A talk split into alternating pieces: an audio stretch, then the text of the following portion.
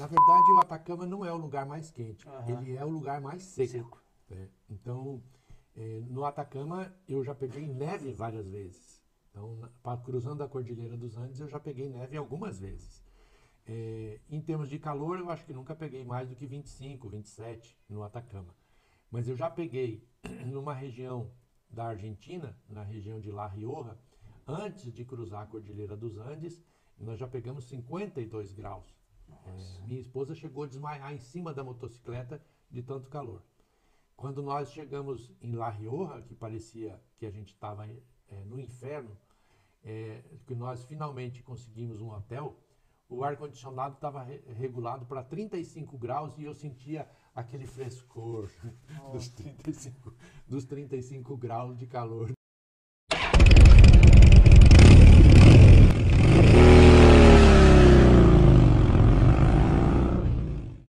É, senhoras e senhores, bem-vindo ao Quilômetro de História. Hoje eu sou recebido mais uma vez pelo Sérgio, um grande motociclista, viajante, fotógrafo no- nas horas vagas também. Perfeito. É, é o cara que que está sempre registrando as belezas das estradas. Né? Hoje eu sou recebido na casa na casa dele aqui. Obrigado pelo pelo acolhimento. E para começar, Sérgio, tu é natural da onde? É, como foi tua infância? Até outro, tu não é de Morama? Onde tu, tu nasceu? Eu sou natural de Ivatuba, uma pequena cidade aqui próximo a Maringá. Sim. Fiquei em Ivatuba até os 18 anos de idade, quando saí depois para trabalhar e iniciei minha vida profissional. E depois começou as andanças. É, na verdade, aos 19 eu tive minha primeira motocicleta, uma CGzinha, que eu fazia o caminho da faculdade e visitava meus pais no final de semana em Ivatuba, porque eu já morava em Maringá. Isso em 1979. Nossa, foi a primeira moto ali já, o contato com moto. Minha primeira CGzinha. Depois dessa CGzinha, eu acabei tendo uma XLX, a primeira XLX que saiu, uma trail da Honda, que era muito famosa naquela época. Aham. E depois abandonei a motocicleta por vários anos e aos próximos dos 40 anos investi na minha primeira motocicleta de grande porte daí. Que foi uma, Uma Intruder 1400. é uma Suzuki, né? Suzuki Intruder 1400. Ela, é- ela é custom, né? Bem, bem grande até, né? Pra... bem custom, é, com, com garfo bem inclinado, é, é um motor de 1.400 cilindradas, é uma máquina muito, muito forte e, e bem ao estilo custom mesmo. Isso foi em 2000 e... Em 2000 que eu 2000. adquiri essa, essa motocicleta. E ali tu já começava as viagens ou, ou demorou um pouco ainda? Não, na verdade eu fiz algumas viagens aqui pelo Paraná, dentro, dentro do Brasil, eh, mas as viagens internacionais surgiram em função do filme Diários de Motocicleta. Eu e uns amigos fomos assistir o filme Diários de Motocicleta. Que é do Che Guevara, né? Isso, a Aham. história do Che Guevara e Aham. Alberto Granado que fizeram aquela, aquela viagem pela América, terminando lá, na, lá em Cuba, né? Aham. E por conta do filme, depois nós fomos jantar num restaurante e aí eu disse, pô, o Che Guevara em 1956, com uma Norton velha, iniciou um caminho na Cordilheira dos Andes e nós aqui podendo viajar e de repente não, eu sou louco para conhecer o Atacama e até hoje não fui. Aí um amigo disse assim, mas eu topo ir. Falei, mas você nem moto tem, cara? Não, mas eu compro moto. E o outro falou, não, eu também topo, eu também topo. Aí eu chamei o garçom, pedi uma caneta e pedi para o Luciano, que estava comigo, redigir um contrato. E escrevemos no contrato assim, eu, fulano, fulano, fulano, no dia... Quando nós vamos viajar? Ah, dia 1 de janeiro do ano que vem, Aham. Isso Dia 2005. 2005. 1 de janeiro de 2005, vamos fazer uma viagem para Atacama e quem desistir paga multa de dois mil reais em, em benefício dos que forem. Aham. Ou, ou seja, fizemos o contrato e no dia 1 de janeiro de 2005 nós iniciamos a nossa primeira viagem para o deserto do Atacama. Eu, Luciano e o Ricardo. o Kelo desistiu da viagem. Pagou a multa.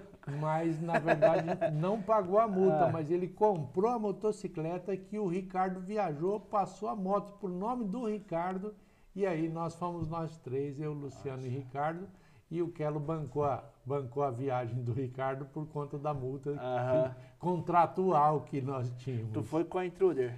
Não, não. Na, na, na, verdade, eu investi numa, numa BMW, uma GS 1150, uhum. uma 2002, foi a primeira GS que eu tive.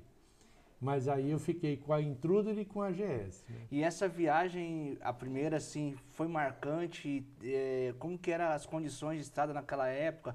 Eu nunca, fui, nunca saí do Brasil nesse sentido, mas tu já acho que deve ter ido várias vezes depois. É, como que era naquela, naquela época, até mesmo a ansiedade por nunca ter feito isso fora do Brasil? Como que era a sensação ali e condições no, no, momento? Cara, realmente é, a primeira viagem é incrível, né? É, é, é muito desgastante, é, mexe muito com o emocional da gente. Na época, o planejamento tinha que ser muito bem feito, porque o caminho do, do deserto do Atacama, no Passo de Jama, não tinha asfalto e não tinha abastecimento de combustível a gente tinha que levar combustível na moto, tinha que passar num trecho de alta montanha em estrada de terra, com um, um, totalmente desconhecido, tinha que enfrentar pela primeira vez a altitude de quase 5 mil metros, que é o Passo de Jama, é, o caminho de São Pedro do Atacama. Então foi uma viagem assim que mexeu muito com o meu emocional exigiu bastante de mim como pessoa em termos de planejamento é, e foi uma experiência de vida muito marcante para mim realmente. Isso há 16 anos atrás. Foi. Depois disso, picou ali o inseto da, da aventura é, internacional e não parou mais.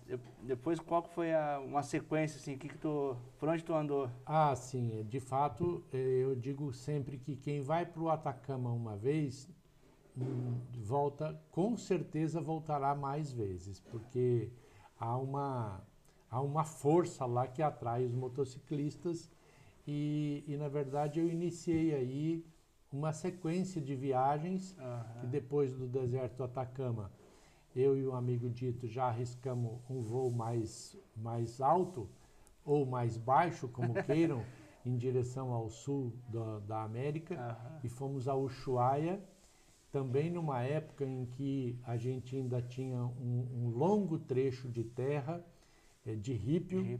que era o, o famoso rípio, o temido rípio, e nós enfrentamos aí uns 500 quilômetros de rípio na época, e depois dessa viagem para o Ushuaia, aí a gente fez vários outros caminhos pela América, fizemos vários passos dentro da Cordilheira dos Andes, desde a região dos Sete Lagos no sul do Chile, na Patagônia chilena, eh, até o, o, o, o passo da, dos Caracoles, depois o Água Negra, depois o Passo de Jama por diversas outras vezes, uhum. e depois, um pouco mais ao norte, cruzando a Bolívia e ingressando no Peru através da Bolívia e saindo pelo Acre no Brasil no, no caminho de Machu Picchu que a gente também fez. Tudo isso no espaço desses últimos 15 anos?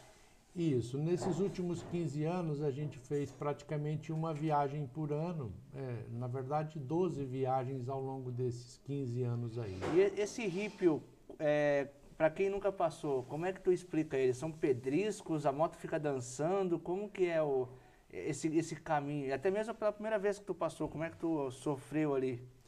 Cara, o rípio é impressionante, porque são seixos rolados, que é essa pedrinha de rio que a gente conhece Sim. aqui, essa pedrinha bem redondinha, eles, eles cobrem a, a estrada com, aquela, com aquele pedrisco. Isso no sul da, da Argentina? Isso, isso já na Terra do Fogo. Terra né? do Fogo já. Isso, já dentro da Terra do Fogo. Você atravessa o, o Estreito de Magalhães e depois do Estreito de Magalhães até Ushuaia tinha um longo trecho de, de terra que é esse famoso rípio aí. Uhum. E a moto fica realmente deslizando, é bem complicado.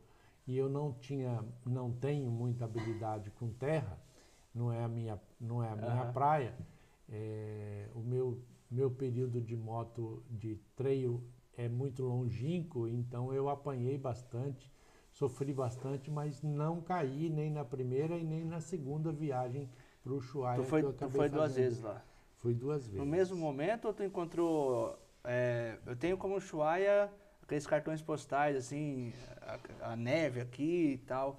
É, tu foi no mesmo período de calendário? Era, era o mesmo, mesmo cenário? Ou, e é aquilo tudo mesmo? Impressiona aquela, aquela beleza de, de contraste, a cidadezinha pequenininha aqui, a neve, as montanhas rochosas acima com neve? Sim, é, é, o Ushuaia eu diria que é a meca do motociclismo. A gente pode dividir os motociclistas entre os que foram para o Ushuaia e os que, os que têm vontade de ir. certo? É, e é muito marcante porque se trata do fim do mundo. Você viaja num destino onde você chega e a Terra acaba. Esse que é o grande mote da, da viagem uhum. que impressiona a viagem para o Ushuaia.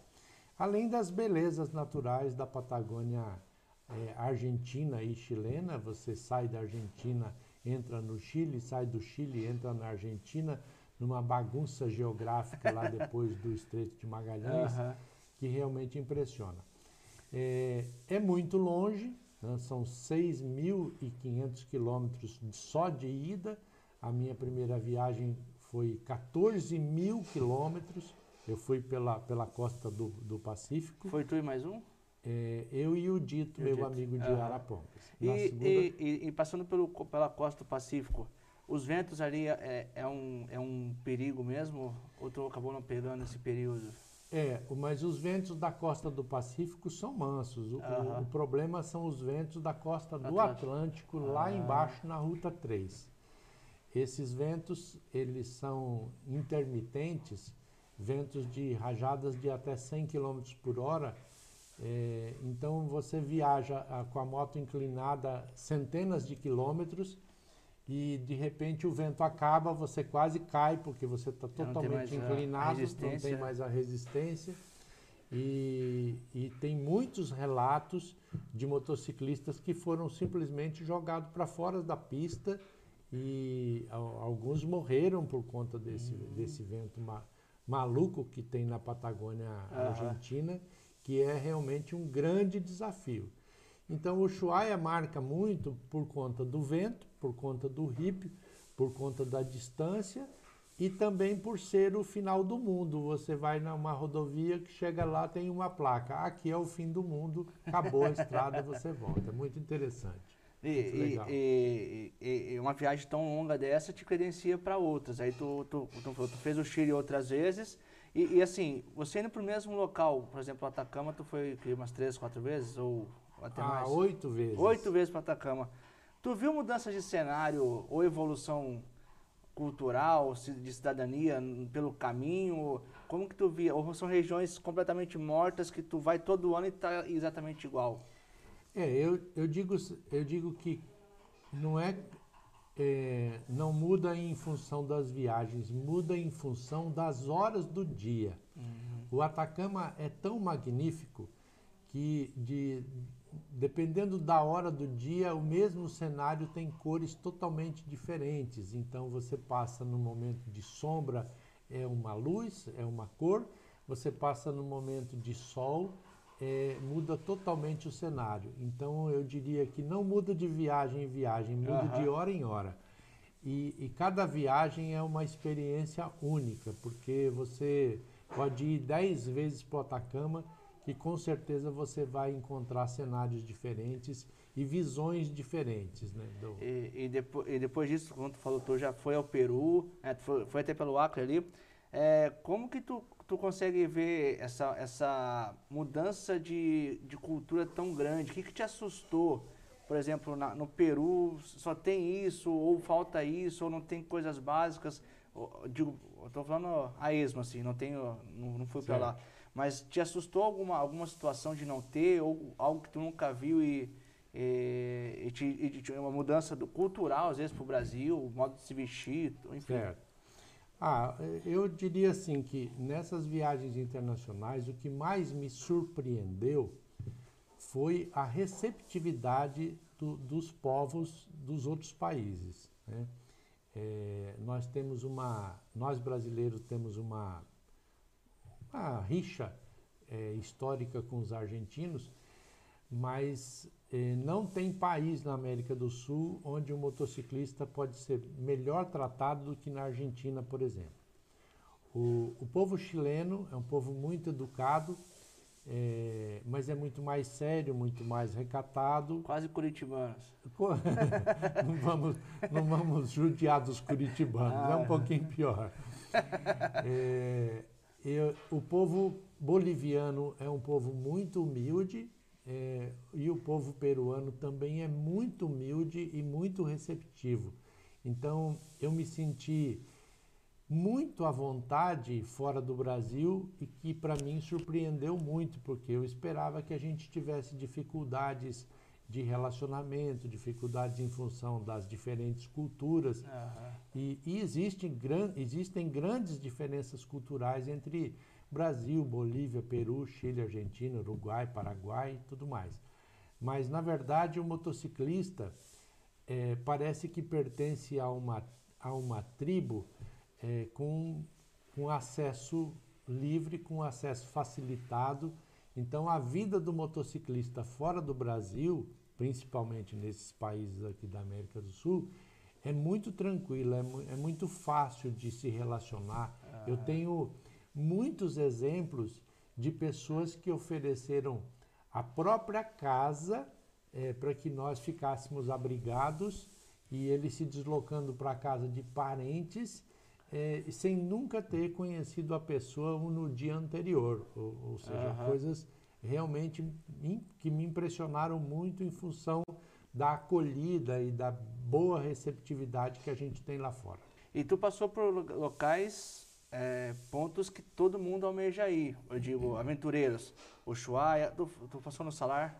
Sim. O, Salar da, da, de Uyuni, né? Não, no, no Salinas Grandes. Ah, ah tá. Ah, o deserto do Atacama, é, Machu Picchu. Como é a atmosfera nesses lugares? É, são todas essas belezas que nós vemos em, em fotos, vídeos? É, é, uma mística diferente tu chegar lá e se sentir realizado por estar lá mesmo? É, eu posso te dar, Bruno, uma certeza. É, não é nada parecido com as fotografias que a gente vê. Estão falando de um fotógrafo. é, é muito mais porque não existe fotografia que consiga documentar a força da montanha do deserto do Atacama, por exemplo. Nada traduz aquela atmosfera, porque você pode pegar uma câmera, uma grande angular e você vai se limitar a um quadro.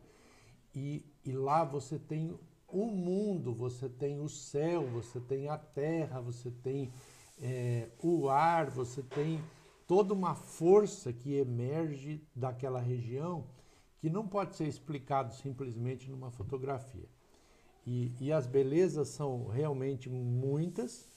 É, você olha para um lugar, tem um pico nevado, você olha para o outro lugar, tem um deserto de sal, você olha para o outro lugar, tem um lago cheio de flamingos, você olha para o lugar, tem uma estrada que desaparece na imensidão do deserto.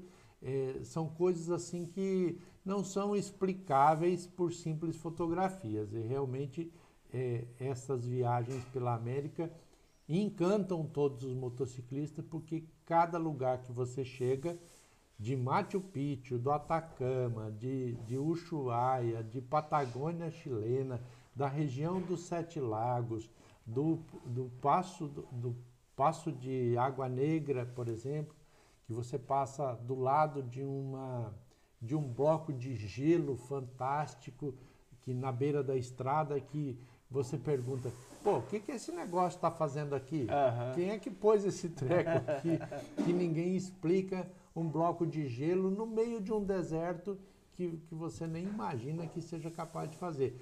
E, então eu digo, não tem fotografia que consiga traduzir as belezas que você encontra por essa América, não. E é claro que quando nós viajamos de moto, nós levamos essencial ali, né? Porque nós estamos limitados a, a, três baús, e às vezes alguma mala a mais, ou está sozinho, consegue colocar algumas coisas a mais. Mas tu até como confidenciou como um, um fotógrafo nas horas vagas assim. É, tu leva bastante equipamento fotográfico? Tu explora bastante isso também? Não, na verdade é uma grande frustração, porque ah.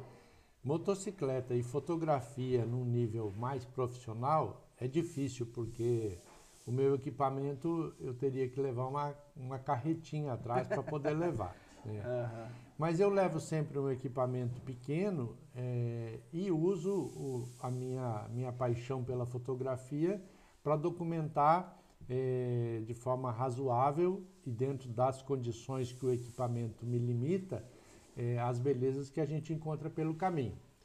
Então, é, eu faço muita fotografia quando viajo de moto, mas não faço aquela fotografia que eu gostaria de fazer é, de forma mais pensada, mais elaborada, mais estruturada, com mais equipamento, é, usando aí um equipamento profissional que seria assim o, o, meu, o meu sonho.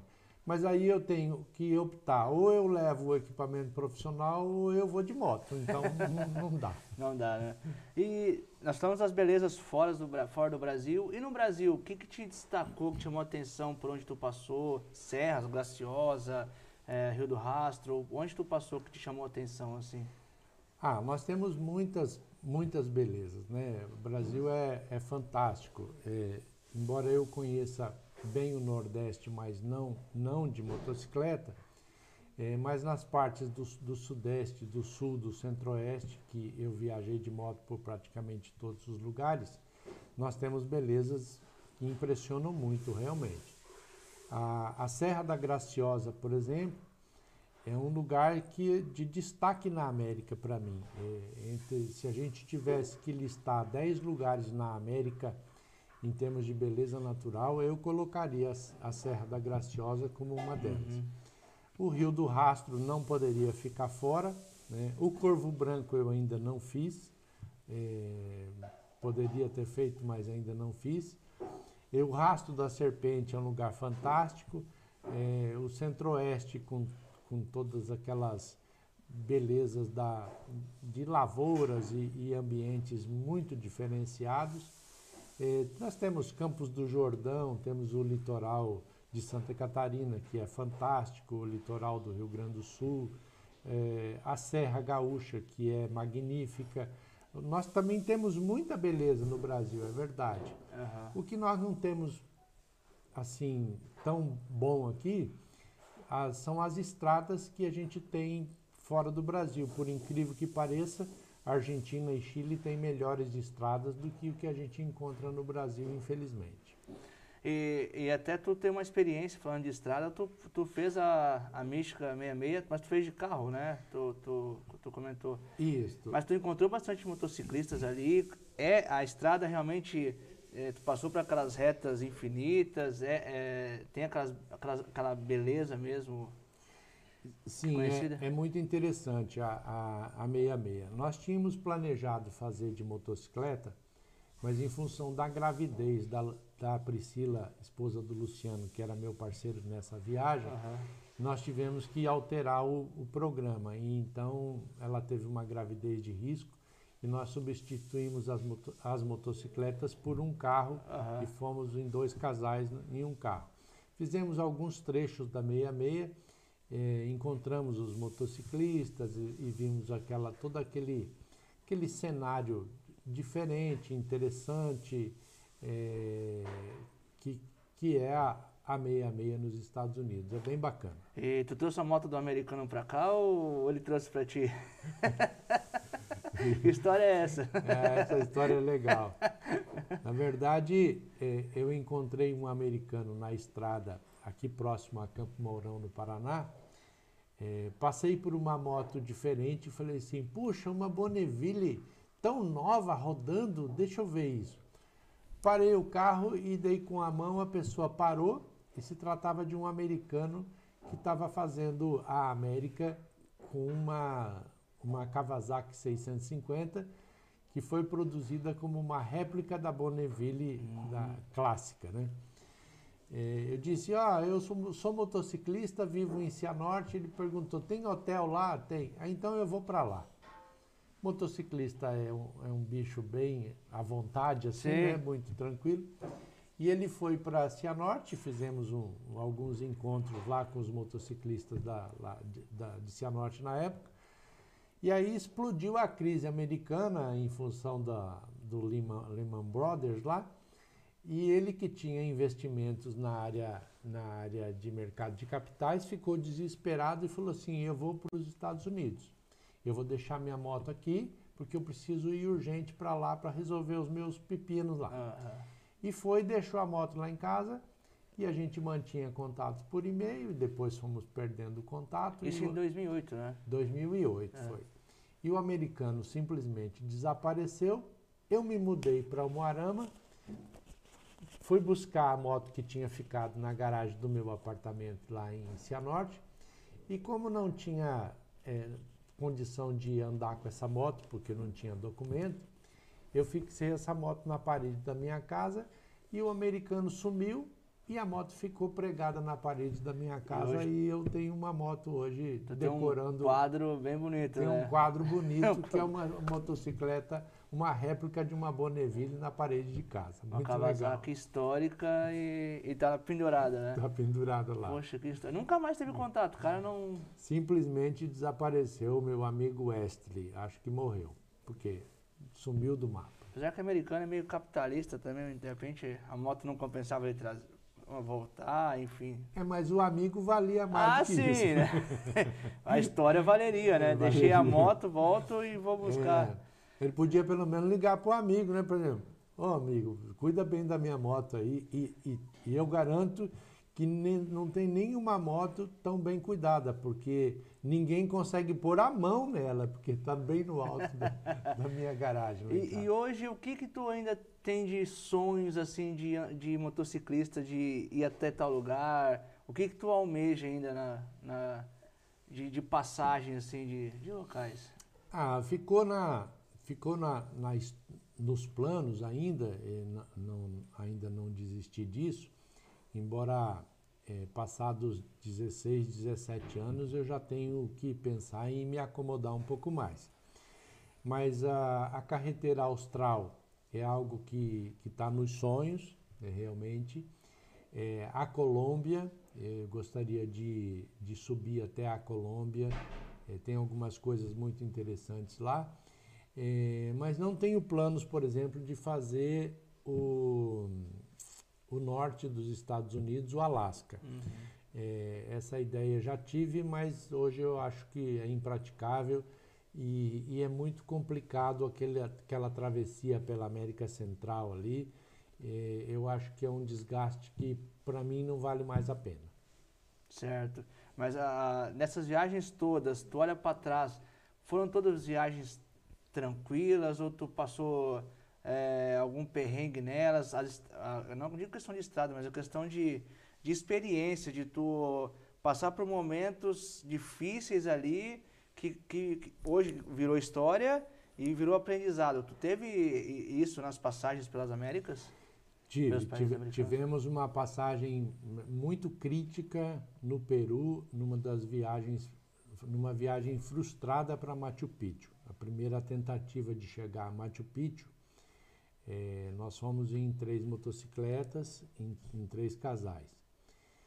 Mas por conta de um atraso para subir a cordilheira, eh, num ano em que nós pegamos o, o inverno boliviano, que eles chamam, que é quando eh, chove no alto da Cordilheira Branca do, do Peru, que é a quase, quase 5 mil metros de altitude.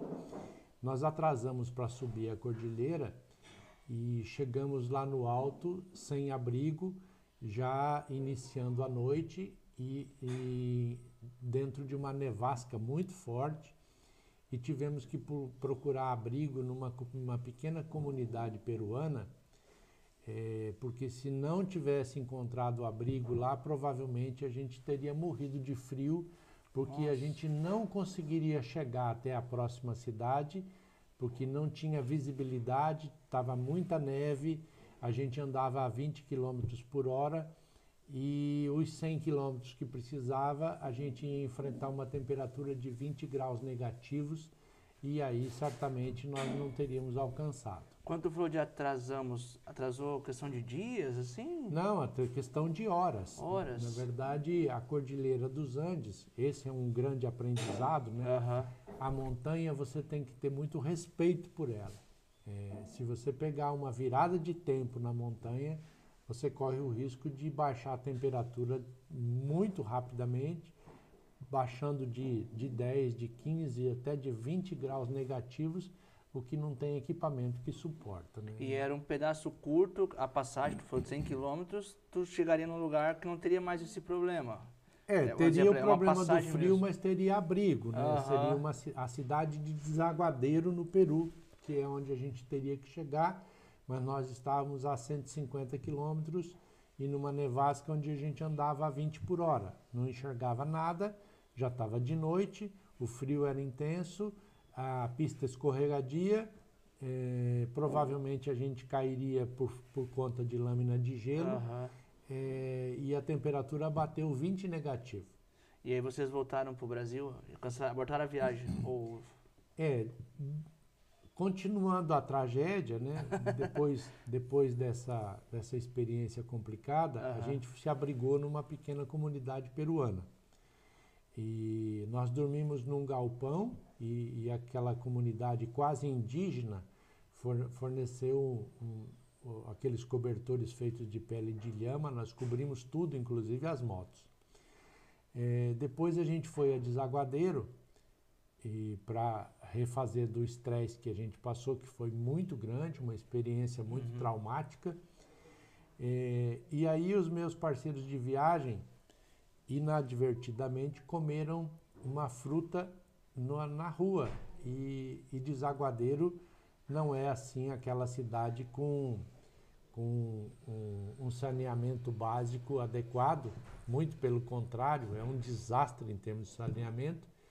E eles pegaram uma espécie de cólera, é, um, um- um problema, e ficaram hospitalizados. O Luciano, que viajou comigo, ficou uma semana no hospital em La Paz, eh, sem condição de pilotar a motocicleta. E aí nós tivemos que deslocar as motos de em transporte para Santa Cruz de la Sierra Uhum. e de Santa Cruz de la Sierra para o Brasil nós tivemos que deslocar as motos no trem da morte para poder ingressar no Brasil através de Corumbá.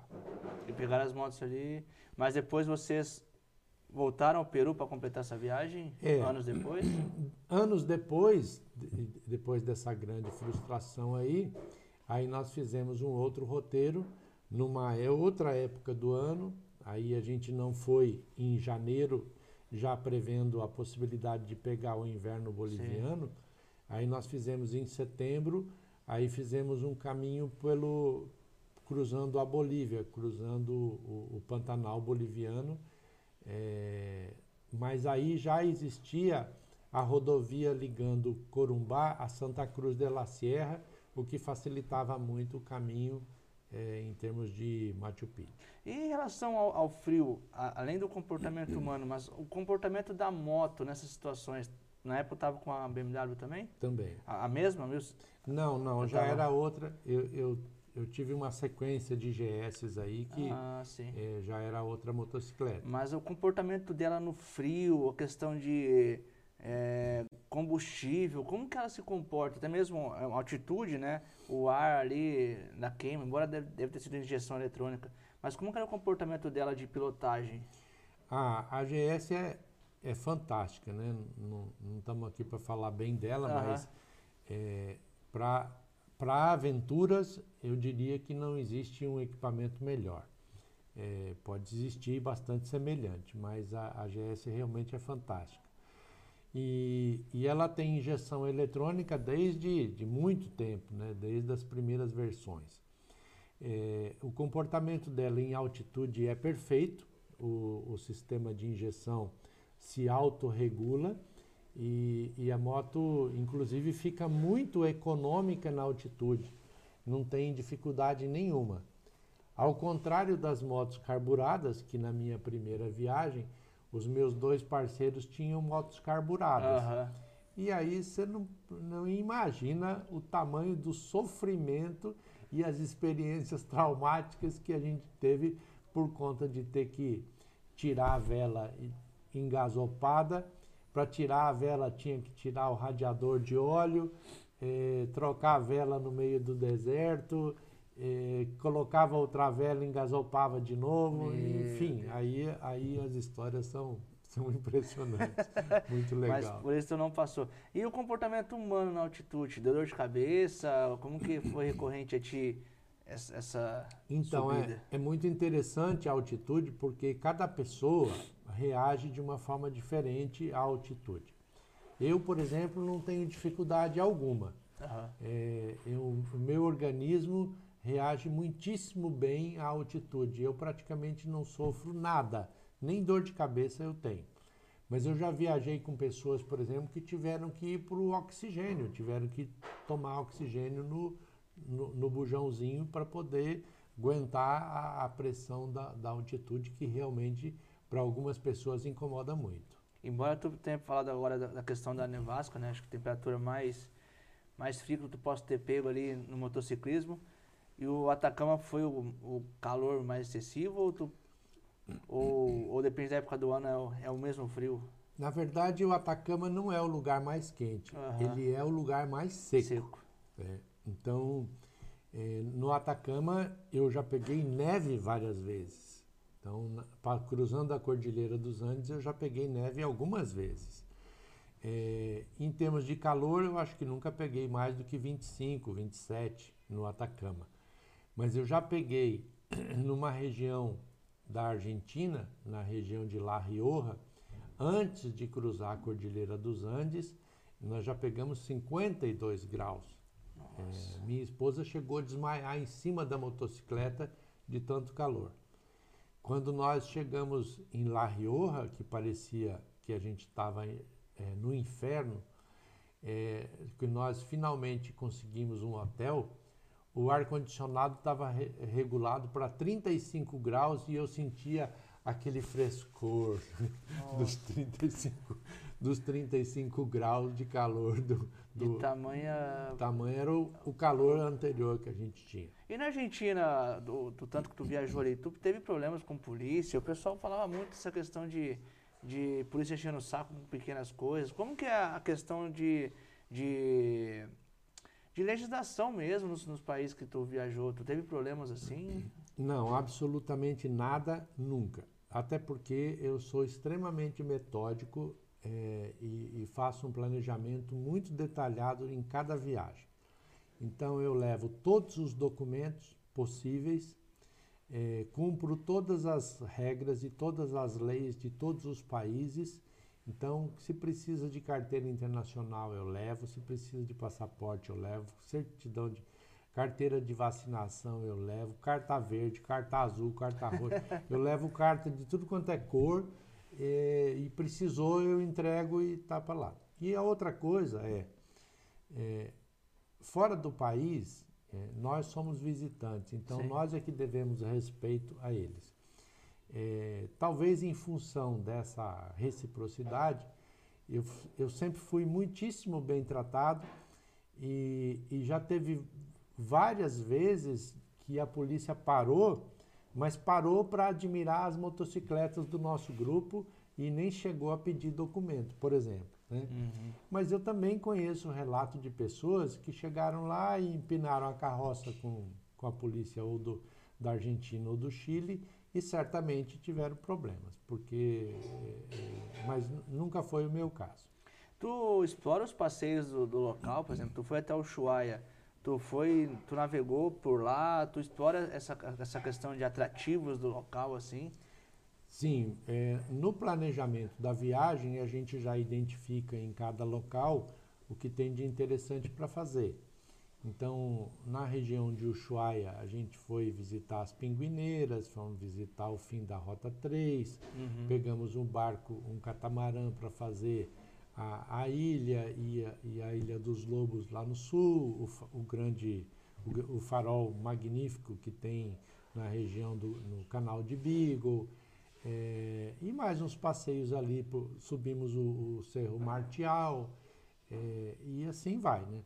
Então, o Ushuaia a gente fez praticamente todos os atrativos. Mas em, em torno de 4, 5 dias? É, nós ficamos três dias da última vez. É, é um pouco apressado, porque também você não pode. é, a viagem é muito longa, você não pode perder muito tempo em cada local. É, eu acho que se pudesse explorar mais cada lugar que a gente vai, é, seria perfeito.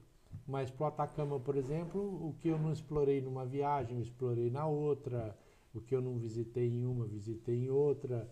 E também visitei os geysers, visitei as Lagoas Salgadas, visitei ah, ah, o Vale da Lua. Enfim, você vai cumprindo aquelas atrações de cada, de cada roteiro na medida que vai, eh, vai se vão se desenrolando as viagens aí para cada lugar. E, e tu tem intenção de, como tu falou agora, de subir as Américas, mas de completar todos os países? Tu é ficcionado por números, de, de visitar todas, todas as capitais? Tu tem algo nesse sentido? Não, Não. não, não, não, não, não tenho essa. eh, tenho um amigo eh, que já viajou comigo, o Walter, que você deve entrevistá-lo em breve. Em breve. O Walter tem essas fissuras todas, ele põe na cabeça essas coisas e ele mata a pau e é impressionante a, a essa dedicação. Eu não tenho essa, essa vontade assim de, de. Na verdade, eu curto muito planejar uma viagem em algum lugar, eh, conhecer a cultura, conhecer muito bem a comida, que isso me atrai bastante, eh, parar para curtir a, a paisagem e, e registrar dentro de mim a- aquilo, as belezas que a gente encontra, porque eu já disse que as fotografias não são capazes de, de documentar tudo que a gente vê. Então eu tenho aqui Aham. na cabeça todos os lugares dessa América registrados por onde eu já passei, um mais bonito que o outro. Mas o que eu curto é é um, um bom planejamento e uma viagem assim que, que tenha um encantamento especial. E hoje tu já está planejando, já tem um próximo destino? Olha, com essa pandemia a gente teve que suspender um, um monte de coisa. Aham. Mas eu quero voltar para a Argentina. eh, ainda tem alguns, alguns becos na Argentina que, que certamente a gente não passou, Aham. embora eu já conheça praticamente todas as províncias. eh, mas tem alguns lugares que vale a pena repetir, por exemplo. né? Para quem já foi 10 vezes para o Atacama, ir 11 não vai custar nada. Então já, a gente já se sente em casa lá. E- e, e cada viagem tem um, um lugar tem um lugar diferente para a gente conhecer.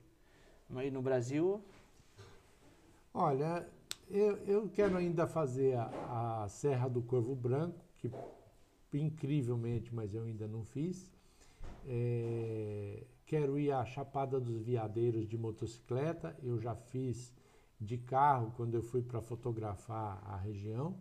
É, quero, quero ver se vou ao Pantanal de motocicleta, embora já tenha ido ao Pantanal inúmeras vezes de carro e para fotografar a natureza, que é outra grande paixão da minha vida.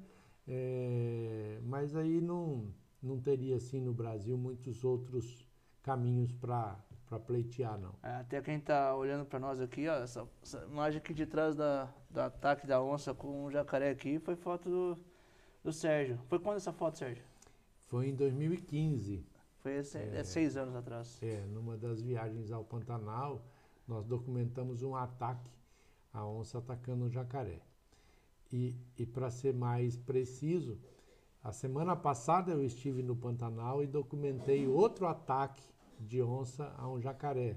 Aí peguei a onça correndo em cima da água do rio, tentando capturar um jacaré, mas Aham. essa ainda não está não tá impressa. Mas essas cenas assim é, é meio que normal, não normal, mas é, de captação ela, ela, é- é bem é, fácil de, de, de, de, de encontrar, ou não digo de encontrar, está no meio do rio, é, tem bastante jacaré, tem bastante onça, o Pantanal é, é essa, essa mistura de, essa cultura de, de animais assim mesmo. Olha, tem bastante onça, mas Aham. é, a gente vai uma vez por ano e ne- em um dia no ano A gente tem que encontrar a onça, o jacaré e o ataque. E, e tá com a Então, câmera pronta, né? Isso, e você conseguir registrar. E combinar todas essas partes, combinar com a onça, com o jacaré, é uma coisa meio difícil. Porque este ataque, por exemplo, dessa foto que está atrás de você, é uma cena raríssima, que eu não conheço nenhuma outra idêntica a essa ou semelhante a essa eh, em todos os registros que eu já vi do Pantanal. E essa tu considera a tua melhor foto? Ah, não sei. N- Não, eu acho que é uma das mais impactantes, eu diria. Aham. Tá? Em termos de técnica, não. Acho que, que se eu pudesse combinar com a onça e com o jacaré, eu faria umas mudanças aí nela, em termos de luz e tudo mais, mas é, na natureza, o legal é o seguinte, que nada pode ser combinado. Então, ou você pega do jeito que foi feito por Deus, ou você não pega e pronto, está acabado. É, estar no lugar certo na hora certa. Acho que Exatamente. isso é o. É. Mas realmente foi uma foto impressionante. Quando eu cheguei aqui, eu, eu até me deparei com a, com a foto que foi impressionante mesmo. Mas, Sérgio, obrigado, cara. Obrigado pela, pela recepção. Realmente um lugar fantástico. Um cara fantástico de, de motociclista, viajante mesmo. Espero te encontrar na estrada um dia, qualquer dia desse. Oh, quem sabe programamos uma juntos aí. Obrigado, cara. Eu, eu Obrigado que mesmo. agradeço, um prazer ter vocês aqui e vamos, vamos voltar a falar mais vezes. Vamos, vamos sim. Gente, obrigado. Até uma Abraço próxima. a todos. Aí encontramos num, num próximo, um próximo episódio com, com mais histórias. Obrigado, Ok, Sérgio. Valeu. Valeu. Grande abraço. Sempre tem boas histórias e a gente acaba sempre construindo boas amizades ao longo desses, de todas essas viagens que a gente faz. Uma, uma passagem muito interessante foi na, numa viagem para Ushuaia, já na Terra do Fogo, nós paramos num posto de abastecimento num lugar que chama Oscudum, se eu não me engano. E lá encontramos um mexicano com uma Harley Davidson branca, antiga, que estava abastecendo, e mas que estava voltando de Ushuaia para o norte. E nós, no nosso grupo, estava indo para o, para o sul, ou seja, nós estávamos em destino a Ushuaia. Aham. Aí, naquele, naquela rápida conversa ainda no posto de gasolina, eu perguntei para o mexicano, ah, para onde você está indo? Disse, ah, eu estou indo para Buenos Aires, depois eu vou entrar para o Brasil, eh, vou entrar por Foz do Iguaçu. Eu falei, e depois de Foz do Iguaçu? Ah, vou ao Rio de Janeiro e depois vou voltar para o México. Eu falei, bom, se você vai voltar, passar de Foz do Iguaçu para o Rio de Janeiro, você vai passar 150 quilômetros da minha casa. Então, ó, tá aqui o meu endereço, meu cartão e Rua Goiás tal, passa lá em Umuarama.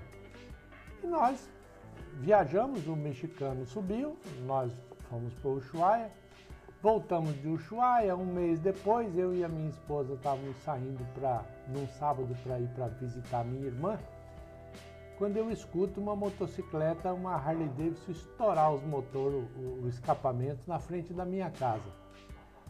Fui até o portão, eu olhei e falei para Márcia, você não tem noção de quem chegou. Assim, quem?